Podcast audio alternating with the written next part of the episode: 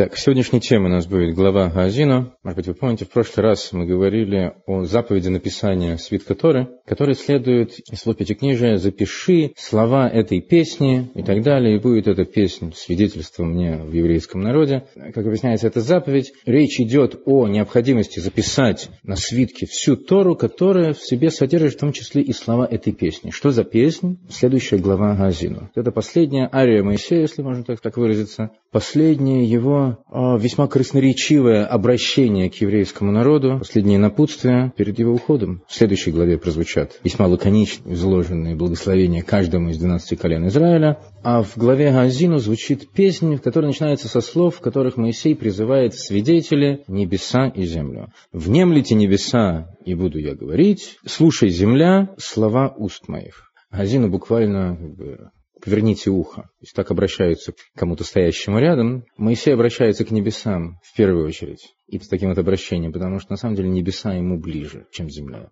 Для его уровня небесное гораздо ближе, чем земное. Вот в взаимоотношениях с земным у Моисея были некоторые сложности. Для этого, на самом деле, ему нужен был его брат Аарон, а с небесным Моисей запросто общался.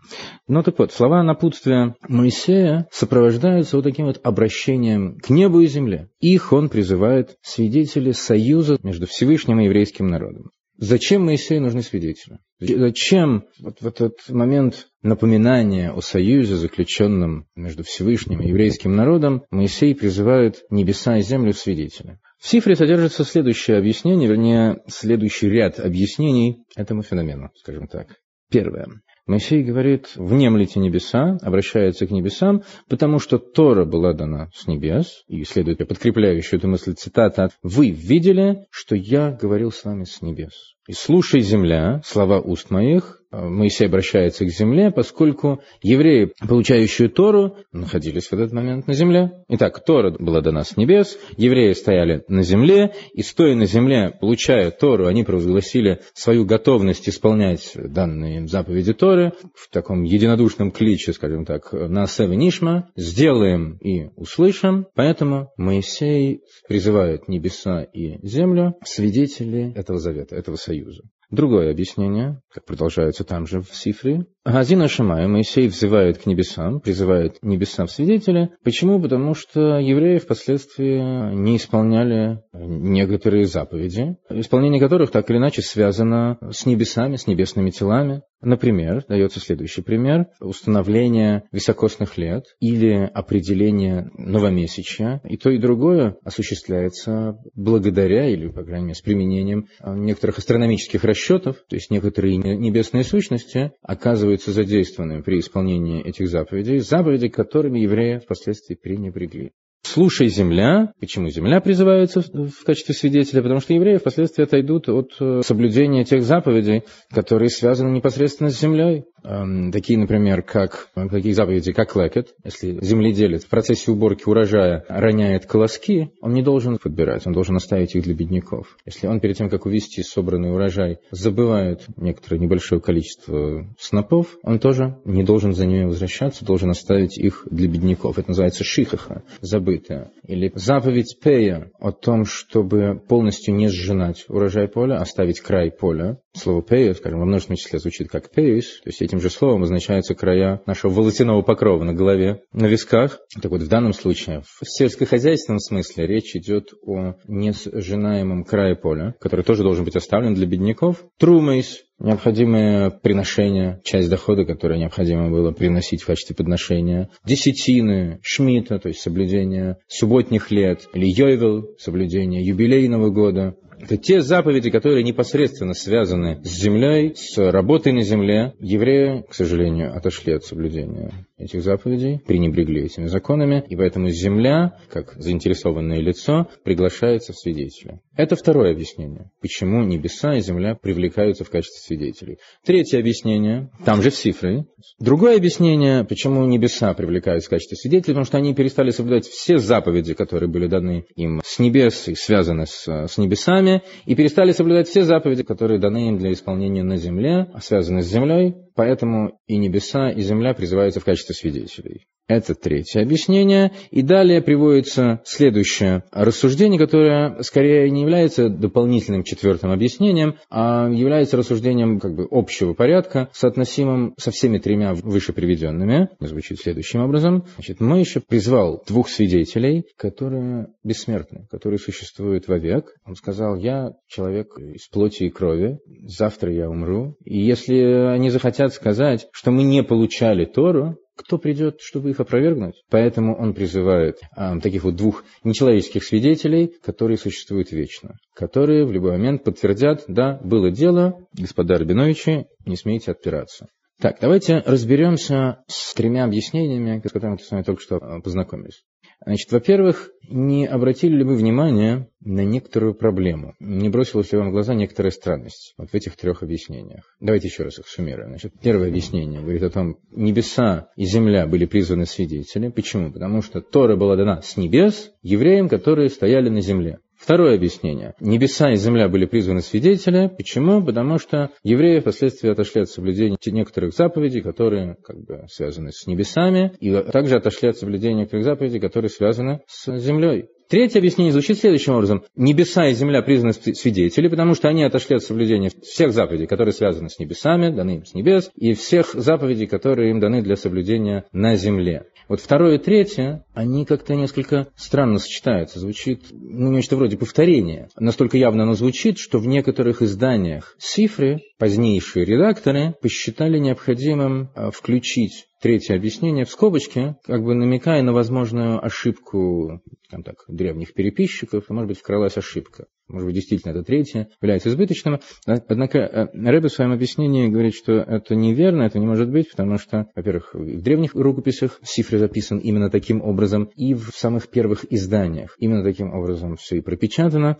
Значит, ошибка здесь исключена, надо только разобраться, в чем различие между вторым и третьим объяснением. Но это не единственное, с чем нам нужно разобраться. Хотя третье объяснение звучит как некий повтор, или, по крайней мере, второе и третье друг друга вроде бы дублируют на первый взгляд. Кроме того, второе объяснение, которое, как бы сказать, не, не имеет такого общего характера, отдельно выделяются по отношению к небесам, выделяются те заповеди, соблюдение которых связано с небесными объектами, скажем так, отдельно выделяются заповеди, соблюдение которых связано с землей. Получается, что в отношении позднейших нарушений евреями вот именно этих заповедей свидетели призывается один из этих двух свидетелей. С этим проблема, потому что в суде значимость могут иметь показания лишь как минимум двух свидетелей, согласно закону Тора.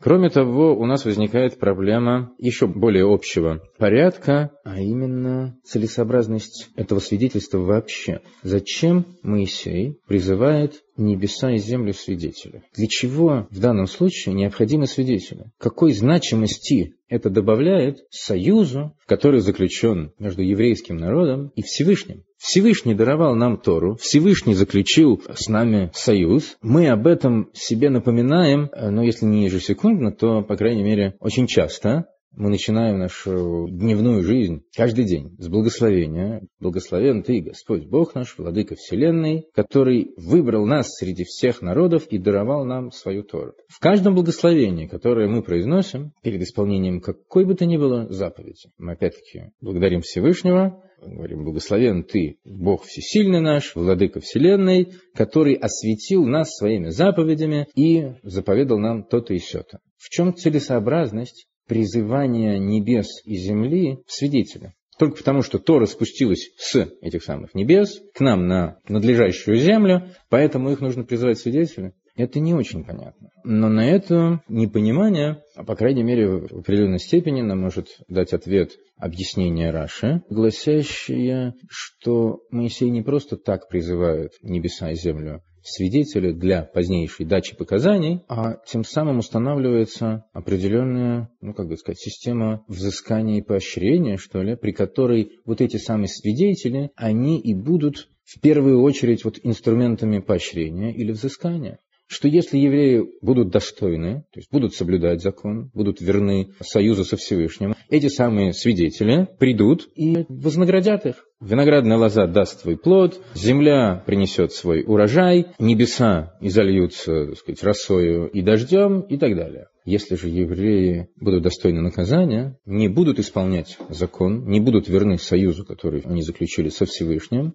то придут эти самые свидетели не просто для дачи показаний, не просто для, чтобы напомнить, ага, был союз, а, как говорится, их рука будет первой на евреях, подлежащих наказанию, и будут затворены небеса, и не будет дождя, и земля не даст свой урожай. То есть, получается, что Моисей, призывая небеса и землю свидетеля, на самом деле включает их в качестве действующих лиц вот в эту самую систему поощрения и наказания, и обращения к небесам и к земле в момент напоминания евреям о союзе, заключенном со Всевышним, в общем-то, задает своего рода острастку, и глава Газина очень часто читается накануне Йом-Кипура между Новым годом Рожашана и Йом-Кипура, между судным днем, между днем начала суда Рожашана и днем искупления Йом-Кипуром. И такое вот э, ежегодное прочтение в надлежащий момент, оно, в общем, создает правильное такое трепетное настроение у кающихся народных масс. Но мы не можем сказать,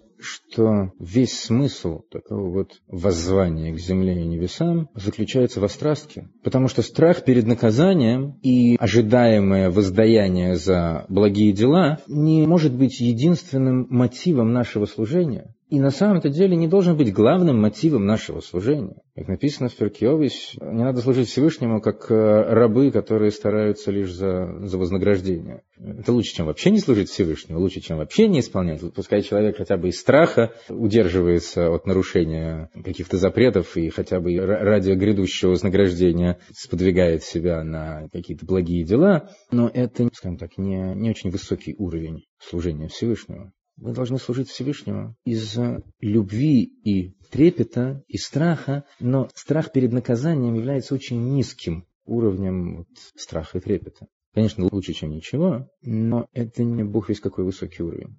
В определенных ситуациях острастка или такое позитивное стимулирование могут быть очень полезными. Например, человек чувствует за собой определенную вот склонность, неудержимую тягу к чему-то запрещенному или непреодолимую лень в отношении исполнения каких-то предписаний. И ему недостаточно бывает своих, скажем так, естественных ресурсов для того, чтобы преодолеть либо эту тягу ненужную, либо эту опять-таки, ненужную лень. Тогда ему острастка с одной стороны, стимул с другой, посыл с другой, могут помочь. Но это не является универсальным средством, скажем так, общего назначения. Это не является фундаментом, основой нашего служения. Значит, вдобавок к этому смыслу, о кнуте и прянике, должны быть какие-то еще глубинные смыслы у вот этого многозначительного обращения Моисея к небесам и к земле. Так вот, в одной из бесед Рэбе объясняет, что, обращаясь к небесам и земле, Мойша обращается к соответствующим, скажем так, сущностям не только, или, может быть, даже не столько вовне людей, а к небесам и земле, существующим в душе каждого из нас.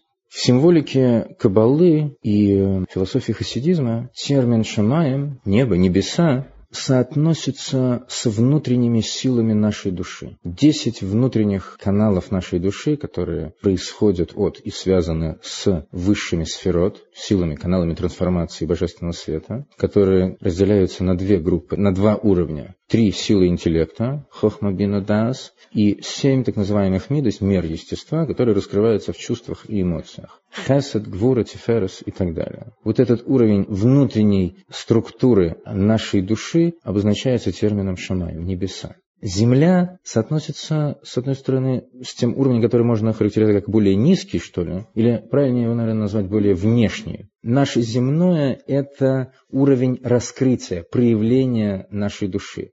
В чем наша душа себя проявляет в этом мире? Она себя раскрывает через речь и действие. Это два так называемых одеяния нашей души. Два из трех одеяний нашей души. Существует еще одно одеяние, а именно мысль. В нашей души три одеяния. Мысль, речь и действие. Но мысль – это, мягко говоря, не совсем раскрытие вовне. Это раскрытие для себя, которое ведет, в общем-то, к проявлению, раскрытию вовне к речи и действию. Так вот, эти два уровня и соотносятся с терминами «небеса» и «земля». И Всевышний, взывая к небесам и к земле, взывает на самом деле к соответствующим силам, соответствующим аспектам нашей души. И не случайно в объяснении, которое содержится в цифре, это объяснение включает в себя как бы три уровня. Три объяснения фактически приводятся в цифре одному и тому же факту. Призывание Моисеем, земли и неба свидетели. Потому что на самом деле каждый из этих трех объяснений имеет свою сферу, свой аспект актуальности, свой ракурс актуальности. Потому что на самом деле Всевышний хочет и через Моисея провозглашает необходимость того, чтобы наши с ним взаимоотношения были, ну, скажем так, трехмерными, включали в себя три аспекта, три уровня, три грани. Первое – сущность нашей души. Второе – десять внутренних аспектов, десять внутренних сил нашей души. И третье – чтобы интеллект и эмоции нашей души оказывали воздействие на наше поведение, на то, как душа себя проявляет, раскрывает в этом мире, то есть раскрывались в речи и в действии. Все эти три аспекта обладают как бы особой индивидуальной ценностью, но все три должны быть задействованы. При том, что может быть для каждого человека может быть своя, скажем так, расстановка приоритетов между этими тремя пунктами. Но тем не менее все эти три грани должны быть активизированы в жизни каждого из нас, в том, как мы исполняем наше предназначение в этом мире скажем, если мы говорим о важности сочетания различных, может быть, даже противоположных подходов в служении Всевышнему, например, служение в понимании, в осознании того, что мы делаем, или служение абсолютно иррациональное, превосходящее разум и расчет. Конечно, мы должны исполнять заповеди Всевышнего не в силу нашего понимания. Это не может быть мотивом нашего служения лишь поскольку Всевышний заповедал нам поступать таким образом или иным, уже в силу этого мы должны с готовностью исполнять его волю. И в этом, на самом деле, раскрывается сущность нашей души, которая выше разума. Мы не ограничиваем наше служение лишь э, рациональным расчетом, пониманием как об этом написано в Тане, и отмечается, что под рациональным рассуждением не обязательно понимается какой-то какой корыстный расчет. Речь идет о существенности мотива понимания в качестве стимула к исполнению, стимула служения, или даже просто в качестве компонента служения. В Тане примерно следующее сказано по этому поводу, что можно выделить два аспекта в исполнении заповеди Всевышнего. Первое, Мица сама по себе оказывает воздействие на высшие уровни мироздания, приводит к так называемому установлению, свершению высшего единства. Ехудим и Ильяним. Физические действия, совершаемые нами здесь, в материальном мире, будь то, скажем, исполнение заповеди о эсроге или трубление в шафар, что бы там ни было, приводят к свершению определенного воздействия, оказывает определенный эффект на высшие сферы. Эффект, который в языке Кабалы называется Ехудим Ильяним, установление высших единств. Но служение, которое совершается человеком ради вот этой цели, пускай столь высокой, человек служит ради того, чтобы оказывать воздействие на мироздание. Самое, что ни на есть, э, благой целью. Руководствуется самое, что ни есть, благими намерениями. Однако, на самом деле, по большому счету, это не, не совсем правомочно называться служением. Потому что какой-никакой, но расчет за этим стоит. И это привносит в наше отношение к заповеди нечто подобного к отношению, не знаю, к каким-то медицинскому снадобью или к амулету какому-то. То есть мы делаем что-то, делаем какие-то, совершаем какие-то махинации с целью вот оказать какое-то метафизическое воздействие на, на высшие сферы. Второй аспект обозначается понятием повеления царя заповедь царя. С этим уровнем не соотносим никакой резон, никакой смысл. Просто потому, что так повелел Всевышний. Велел бы он нам дрова рубить три раза в день. Мы бы рубили дрова, просто потому, что он так велел. Ехудим, шмехудим, высшее единство, какие угодно, это вообще нерелевантно. Когда мы говорим о том, что в этом заключается воля Всевышнего. И исполнение этих законов должно совершаться лишь постольку, поскольку в этом заключается его воля. Такого рода служение соотносится именно с сущностью нашей души самой сокровенной ее искрой, которая выше интеллекта, выше разума, неизмеримо выше нашего разума. Это с одной стороны. С другой стороны, само по себе постижение той мудрости, которая заключена в Торе, в ее заповеди, обладает великой ценностью. То есть мы должны задействовать на практике данные нам силы интеллекта, данные нам силы, которые раскрываются в наших чувствах, наших эмоциях, потому что это обогащает наше служение. Служение, которое зиждется на фундаменте беспрекословности, на том базисе, который превыше интеллекта, оно чрезвычайно обогащается за счет задействования этого интеллекта. Когда осознание и прочувствование сопутствуют исполнению, это превращает наше служение в нечто даже более ценное. Не тогда, когда оно становится как бы, залогом служения, а сопутствует ему. И ценность применения нашего разума чрезвычайно. Там же в Тане, в начале первой части, в пятой главе, Алтереби пишет о том, что при постижении мудрости Торы человек способен достичь небывалого единства с сущностью Творца, заключенной на самом деле им в словах Торы. Таким образом, наивысшая ценность заключается в сочетании этих трех моментов. В нашем служении должно проявляться, должно раскрываться как сущность нашей души, так и должны задействоваться силы нашего интеллекта, наших чувств, и в конечном итоге это все должно совершаться на уровне действия. Должны быть задействованы речь и действия. Интересно, может быть, соотнести это, ну, например, с тем, как мы возлагаем тфилин. Согласно обычаю Хабада, ручной тфилин возлагается таким образом, что коробочка укрепляется на руке тремя витками, которые образуют букву шин. Затем по предплечью не сходит 7 витков до кисти, и уже на пальце э, мы делаем 3 дополнительные витка, там образуется буква далит. Так вот, верхние 3 витка соотносятся с силами интеллекта, хохмабинадас, следующие 7 витков соотносятся с уровнем чувств, хайсет гвура, тиферес и так далее. Все это завершается на кисти руки, то есть на орудие действия. Смотрите, мы возлагаем филин на голову, сосредоточие интеллекта, Другая коробочка возлагается на руку на уровне сердца, средоточие чувств. И завершается все это кистью руки, действием. Очень хорошо осознавать свое еврейство своим разумом. Еще лучше быть проникнутым чувством гордости за свое еврейство, сопереживания за судьбу своего народа, еще лучше чувством сопереживания каждому собрату и так далее – но недостаточно носить это в хрупком сосуде своего разума и в своем сердце. Недостаточно бить себя в грудь и кричать «вот я в сердце, я еврей». У нас есть еще множество других замечательных органов, в которых мы тоже должны быть евреями. И наше еврейство не должно быть заключенным лишь в нашем разуме или в нашем сердце, оно должно раскрываться на деле, в действии, в наших словах и в наших деяниях, в наших поступках.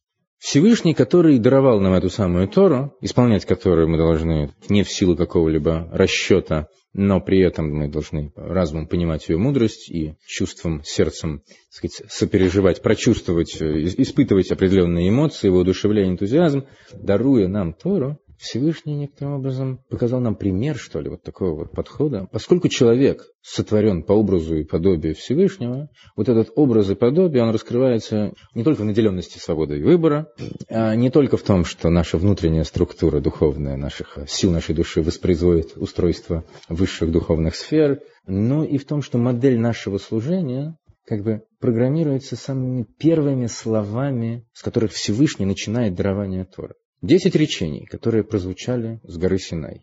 Слова, которые слышали все миллионы людей, собравшиеся по этому торжественному поводу возле горы Синай, начинается это все с трех слов. «Я – Бог всесильный твой». «Анойхи Хашем Элукеха». Первое слово «Анойхи» – «Я Второе, высшее имя Всевышнего, четырехбуквенное имя Всевышнего, тетраграмматон, которое мы произносим как Хашем. Слово Хашем означает просто имя с определенным артиклем. Или принято иногда произносить его как имя Гавайя. Это слово состоит из тех же букв, что и тетраграмматон, но порядок их изменен. Поскольку буквы этого слова, даже название, их нельзя произносить в правильном порядке, поскольку это будет кощунством. Так вот, это второе слово. И третье, Элакеха, всесильный твой. Эти три слова указывают на уровни божественности, аналогичные тем трем тем уровням духовности, о которых мы с вами говорили выше. Скажем так, наши три уровня духовности, вышеупомянутые, происходят и соответствуют этим трем уровням божественности,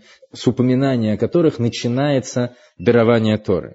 Слово «анойхи» – «я» указывает на саму сущность Творца, совершенно непостижимую и неопределимую выше каких-либо критериев, э, терминов и названий. Просто «я», на самом деле даже не просто «я», а оно обозначается словом «я», которого нет в священном языке. Слово «анойхи» – египетское слово. То есть специально Всевышний использует слово, не относящееся к священному языку, буквами которого творилось мироздание, чтобы показать, что уровень, с которого исходит дарование Торы, выше мирового порядка, выше сотворения, выше разума, выше интеллекта, выше чего бы то ни было. Это уровень источника. Тот уровень, в котором, на самом деле, коренится сущность наших с вами душ. Затем следует имя Гавайя, Господь, которая уже указывает на определенный уровень божественности, обозначаемый именем, при том, что этот уровень выше, на самом деле, каких-либо пределов и ограничений, тетраграмматон, имя Гавая, представляет собой слово, которое является некой формой глагола «быть», стоящего одновременно во всех трех формах времени, как будущего, настоящего и прошлого. Плюс к этому форма как бы, активного залога, то есть побуждающая к существованию. Тот, который был, есть, будет, и благодаря которому все существует. В то же самое время четыре буквы тетраграмматона символизируют собой структуру высших миров.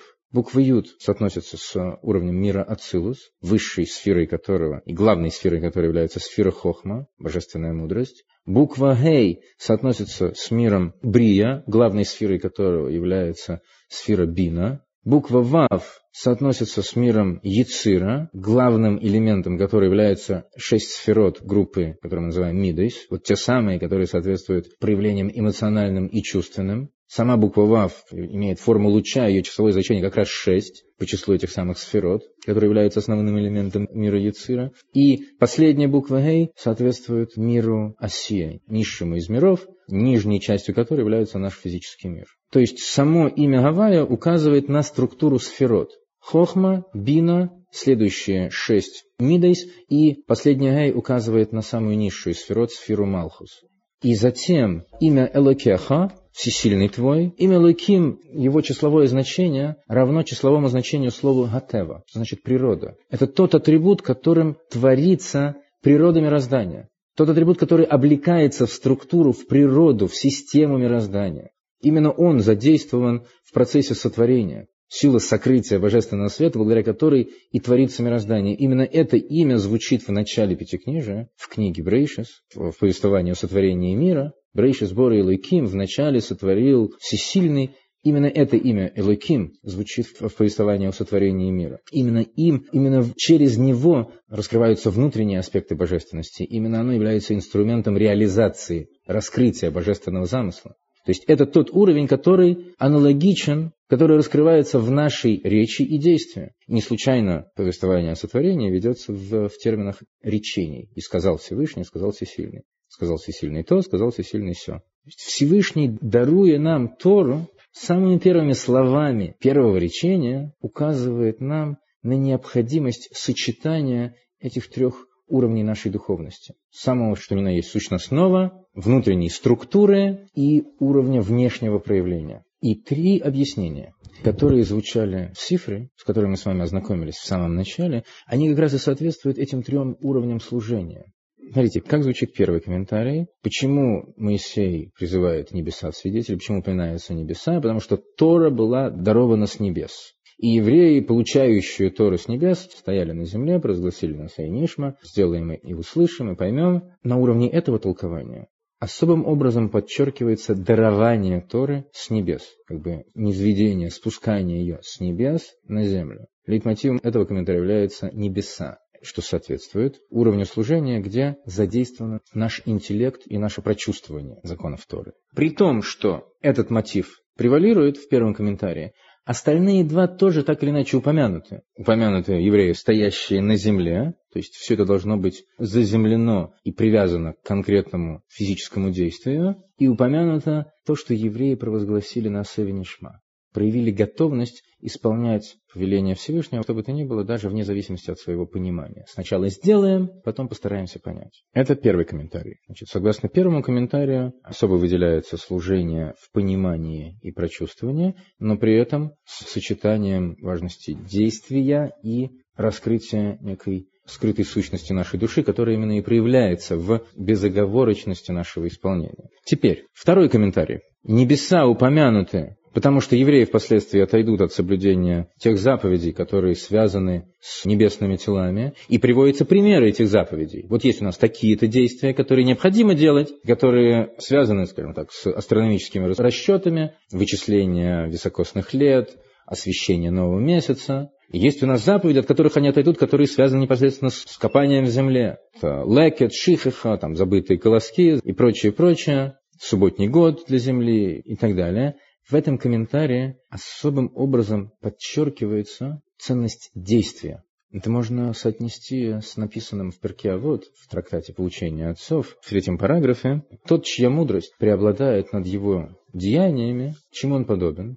Он подобен дереву с могучей кроной, но с слабыми корнями. Налетит ветер и вырвет его с корнем. Однако тот, чьи деяния преобладают над его мудростью, чему он подобен? Дереву, с, может быть, с небольшой кроной, но с могучими корнями. Сильнейшие ветры в мире, мощнейшие ураганы не смогут повалить это дерево. Что подчеркивается этим комментарием? Ценность действия. Мудрость хороша, но эта мудрость должна быть заземлена нашими деяниями, нашими поступками, теми действиями, которые мы исполняем в материальности этого мира. Тем не менее, и здесь, и в этом комментарии упоминаются и небеса, то есть небесный компонент нашего служения упомянут, и коль скоро речь идет об исполнении, так или иначе, митсвейс, то принятие на себя так называемого ерма небес в, в этот комментарий тоже включается, но на первое место, опять-таки, на уровне этого комментария, выставляется действие, ценность действия. Теперь третий комментарий Сифры, который на первый взгляд нам показался избыточным, дублирующим, по крайней мере, несколько повторяющим уже сказанное в комментарии номер два, он на самом деле объединяет все заповеди воедино. Почему упомянуты небеса, почему упомянута земля? Потому что впоследствии евреи отойдут от соблюдения всех заповедей, которые связаны с небесами, которые связаны с землей, речь идет о всех заповедях. Без, без различий не выделяются какие-то специфические заповеди и какие-то их особенности. Все заповеди группируются воедино. Поскольку когда мы говорим о воле Всевышнего, то все аспекты этой воли, по сути, для нас одинаковы. И то, и другое, что не убей, что не ешь свинину, и то, и другое является волей Творца. С абсолютно одинаковой степени обязательной для нас к исполнению. И вот этот комментарий, который таким образом обращает наше внимание на заповеди Торы, э, этот, этот комментарий соотносится с раскрытием самой сокровенной сущности нашей души, которая выше чувств, которая выше интеллекта, в соотношении с которой нет разницы, как и чем служить Всевышнему. Если Всевышний сказал делать то-то, значит нужно делать то-то. Просто потому, что он так сказал. Вот эти вот три комментария. И еще раз обобщим сущность вот этого взывания Моисея к небесам и к земле. Оно оказывается очень емким. Вот в этой последней песне, которую грустно напевает Моисей непосредственно перед своим уходом, обращается не только и не столько к небесам и к земле, сколько к еврейскому народу, поколению, с которым он прощается, которому суждено войти в Святую Землю и овладеть ею, и ко всем последующим поколениям. Каждому из нас Моисей обращается, взывая, призывая э, небеса и землю свидетелей, обращаясь к небесам и к земле внутри нас, говоря о том, что наша система служения Всевышнего должна быть, ну, скажем так, должна базироваться на, извините за умничание, на холистическом подходе. Должны быть задействованы все уровни, все слои человеческого существа. Это и речь, и действие. Собственно говоря, то, чем мы непосредственно исполняем заповеди, данные нам свыше. При этом и речь, и действия не должны быть задействованы механически. Это исполнение должно быть обогащено нашими чувствами и доступным каждому из нас в той или иной мере, для каждого в своей мере, осмыслением того, что мы делаем. Но при этом, при этом базисом, основой служения должно быть не понимание, не воодушевление. Знаете, некоторые люди говорят, как-то сейчас не расположен если попросить какого-то человека возложить тфилю, например, или что-то еще, ну вот сейчас как бы сердце не лежит к этому. Это не должно быть условием исполнения закона Всевышнего.